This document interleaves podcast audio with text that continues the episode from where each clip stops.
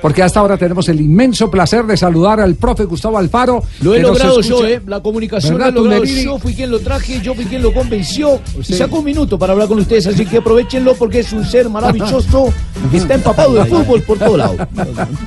Profesor Alfaro, ¿cómo le va? Buenas tardes. Hola Javi, ¿cómo anda? Buenas tardes. ¿Cómo anda el bandido Barbarita también por ahí? Yo bien, profe, muy bien, lo felicito. ¿Cómo estás? bien, bien, muy bien. muy bien. La verdad que es una alegría escucharlos. Profe, eh, solo le vamos a quitar eh, pocos minutos eh, eh, porque sabemos de sus ocupaciones, pero digamos que, que todo el tema está centrado en el caso eh, de eh, Roa. ¿Cómo hizo para transformar a Roa, eh, que se ha convertido en un jugador dinámico, distinto, aguerrido, luchador, sin perder su condición eh, técnica, que era lo más sobresaliente que tenía en el cuadro deportivo Cali? ¿Por dónde pasa el secreto Eh, de Roa ahora? Y Javi, yo creo que con Andrés hablé cuando me surgió la posibilidad de poder traerlo, estaba buscando un jugador de, de ese perfil. Eh, siempre Andrés me gustó, había cosas que, que- me gustaban de él y otras cosas que me parecía que las podía eh, llegar a mejorar, pero uno de pronto al no conocer a un jugador no sabe hasta dónde o por qué razones no tenía la continuidad necesaria o daba ese salto de calidad que su, su propia calidad le, le- permitía poder dar. Entonces cuando surge la posibilidad de poder traerlo, le digo que sí, que lo traigan y, y bueno, lo primero que hago es hablar con él y le manifiesto las cosas que me gustaban y las cosas que no me gustaban, eh, las cosas que yo entendía que tenía que modificar eh, para adaptarse rápidamente a lo que era el fútbol argentino, le decía que talento tenía de sobra como para triunfar, pero que tenía que conseguir otras cosas que él no las había evidenciado, no las había mostrado en su juego en el Cali y que eran necesarias para triunfar en el fútbol argentino. Y sin periodo de adaptación porque apenas llegó y teníamos que jugar contra Boca y había que tirarlo dentro de la cancha y yo le digo, te va a recibir tu coterráneo Wilmer Barrios y lo primero que va a hacer te va a hacer sentir el rigor del fútbol argentino en lugar de darte la bienvenida. Entonces yo lo primero que quiero que haga es que vos vayas y le pegues una patada a Barrios para que vos le marques el territorio a Barrios. Y así fue y a los cinco minutos le sacaron tarjeta amarilla. De hecho, bueno, que vaya despacio. Pero honestamente, eh, él después eh, adquirió eso, porque yo le, le explicaba de que si él adquiría esa agresividad para recuperar la pelota, para volver y ocupar una posición defensiva que de pronto no estaba acostumbrado tanto en el Cali a hacerlo o no se lo, se lo exigían tanto, iba a mejorar su juego.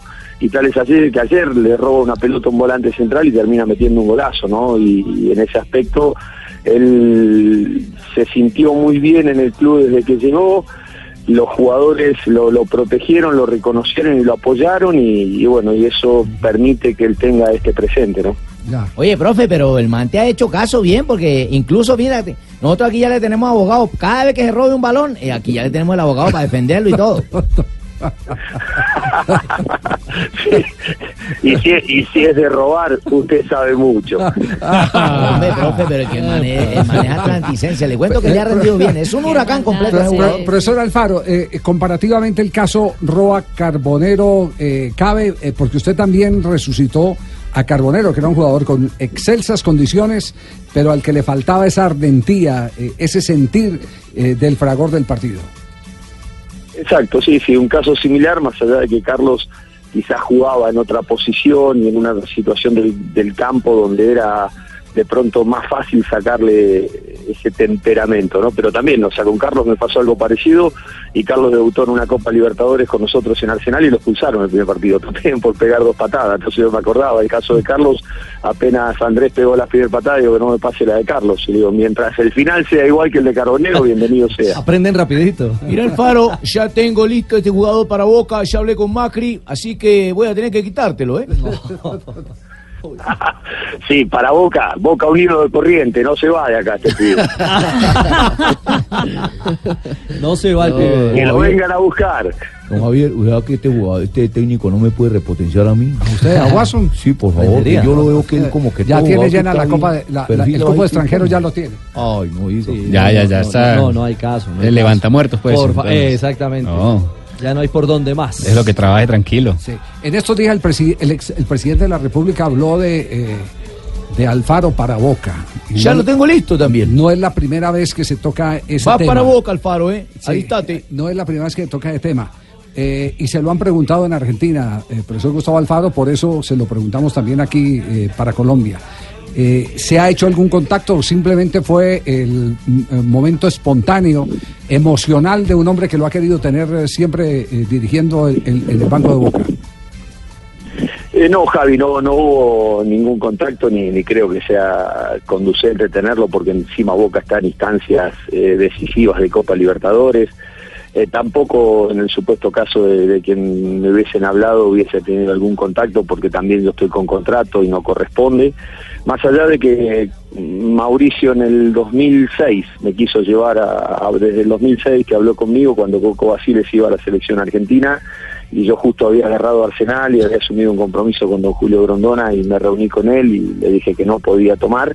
Siempre, cada vez que hay al- algún rumor en cuanto a un cambio de técnico, me ponen en una lista, ¿no? Pero eh, más allá de eso, honestamente, Javi, como pasó hace poquito tiempo también, que se había rumoreado de la selección Colombia y todo lo demás, a mí ya a esta altura de mi vida, o sea, uno sabe que que los tiempos son distintos y que las cosas se manifiestan de otra manera y cuando de pronto uno es joven tiene esa, esa ansiedad o esa necesidad de que las cosas se den rápidamente, entonces empieza a ubicarse en otro lugar. Y cuando uno empieza a ser viejo como yo ya las cosas las empieza a madurar de otra manera y sabe que si dar se van a dar en el tiempo y en el momento que correspondan. Y para mí no existe otro presente que no sea huracán, estoy a mitad de camino en un trabajo que por suerte fue muy bien el año anterior y pudimos clasificar a la Copa Libertadores y bueno, estamos ahora rearmando un equipo de nuevo que tratamos de, de seguir sosteniendo el, el- el protagonismo y bueno, después lo que depare el futuro se analizará en el momento que se presente, pero para mí no existe otro futuro que no sea huracán. Sí, a- ayer, Lo eh, cierto, eh, Gustavo, es que Macri te quiere a vos, quiere tu servicio. Y si no vas a estar en Boca, mínimo vas a ser vicepresidente. Mínimo, mínimo.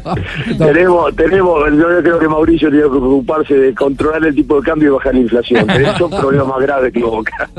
Eh, eh, profe, ayer, ayer leímos esa crónica eh, fascinante que le hizo el diario La Nación. Le, dedicó un, un, eh, espacio eh, bien importante haciendo un análisis de Gustavo Alfaro de cómo le, le corresponde armar rompecabezas cada que empieza una temporada. Y que ya es oportunidad, dice el diario La Nación, ya es el momento en que pueda asumir un equipo de mucho más peso, más jerarquía, más emblemático del fútbol argentino porque a sabiendas eh, de todo lo que pasa en cada club que usted eh, toma y que le toca armar temporada tras temporada, eh, se está frente a un gran técnico. Si lo dice el diario La Nación, pues nosotros lo- con, con mucho orgullo lo replicamos porque conocemos de todo lo que eh, es Gustavo Alfaro y de lo que se merece Gustavo Es que es Alfaro. otro pecoso. Es otro Es pecoso. otro pecoso, es otro pecoso. Tiene el talento, tiene la juventud, tiene la experiencia, Javiercito. Sí, sí, sabe sobre fútbol. todo la juventud suya, Sabe fútbol, Sí. claro, sabe Fútbol, fútbol. Por eso sabe lo mismo. Sí, Javi, ¿qué me, qué me puede decir usted de armar equipos? Si lo aprendí al lado suyo desde el 2006 No, para acá. no. Uy, qué piropo. Y además que no sabe que lo convocaron a la selección argentina, el Cucho Hernández. Va para la selección de Colombia. De Colombia. No, no, no, no, no, no, no, con- el profe eh, tenemos unas charlas fascinantes eh, eh, que no terminan nunca, ¿no? Nunca se termina la clase. No, nunca termina la clase. Es- Jamás se termina la sí, clase. sí, sí, es, todos los días se aprende una, una cosa distinta. Lo llamamos poco porque siempre terminamos en el Festival de Mutuologio, entonces... por eso- Una, una preguntita, Javi, Sí, para sí, sí, sí, lo, sí, de, sí. lo de Marco Díaz, Marcos Marcos Díaz, Díaz, su arquero, eh, ¿qué va a pasar, profe? ¿Lo, lo va a dejar eh, salir? ¿Va a- ¿Es imposible retenerlo? Se habla mucho de Boca. No sé qué va a pasar porque es un gran guardameta. Amador dice que hay contrato multimillonario para que él firme. Sí, a ver, eh, la, la realidad de Marcos también, ¿no? Yo siempre quiero que los jugadores eh, progresen, que tengan la posibilidad de, de- de ir hacia adelante. Me pasó con el caso de Puceto que se fue a, a Italia, Udinese, bueno, Ávila que se fue a Boca, eh, Romero Gamarra que se fue a la Liga de Estados Unidos, Nervo que se fue a México. O sea, no, uno siempre trata de que los jugadores que uno tiene puedan progresar hacia adelante. Y el caso de Marcos es lo mismo. Lo que pasa que nos toca justo en una situación a mitad de torneo. Eh, me pasó lo mismo cuando estando en gimnasia me sacaron a Maxi Mesa, que era el jugador más importante que tenía y yo tenía el libro de pases cerrado y me lo sacaron y nosotros en ese momento veníamos veníamos ganando todos los partidos y después el equipo se nos cayó y, y ahí se hace difícil. Entonces yo estoy en el medio de un conflicto de intereses, si se quiere. Como entrenador de Huracán quisiera que se quede Marcos para toda la vida, pero como hombre de fútbol yo quisiera que él progrese. El tema es que el problema es que Boca lo quiere a préstamo y a préstamo es muy difícil que, Huracán se lo pueda dar. Eh, y si hacen una, de pronto, una propuesta por una compra del pase, yo creo que la, la compra se puede llegar a hacer porque Huracán está dispuesto a negociarlo, pero siempre y cuando sea una compra, ¿no? Por eso cuando me decían el otro día de Boca, eh, si no lo dejaba salir a préstamo, yo digo, no tengo ningún problema, le digo, denme a Benedetto y a Pavón a préstamo y no hay ningún problema, ocho días, pero para que las condiciones sean iguales para los dos, ¿no? Cambiemos de tema, ¿no? Gustavo, ¿cómo estás? Te habla Jorge Luis Pinto. Hagamos un cambio de frente, hablemos de golf. ¿Cómo te pareció la reaparición de Tiger Woods, no? ¿Te gusta el hoyo en uno? Oiga, ¿Por qué están cambiando de A él tema? le gusta el golf, ¿no? ¿Cómo anda, profe? Qué alegría, no sabía que le gustaba el gol. Bien, Muy Alfarito, bien, Estuvo Alfarito. cerca de ganar la FedEx Cup, pero estuvo muy mal con la Ryder, ¿eh? no ganó ningún punto. Por supuesto, a mí me gusta el hoyo en uno, ¿no?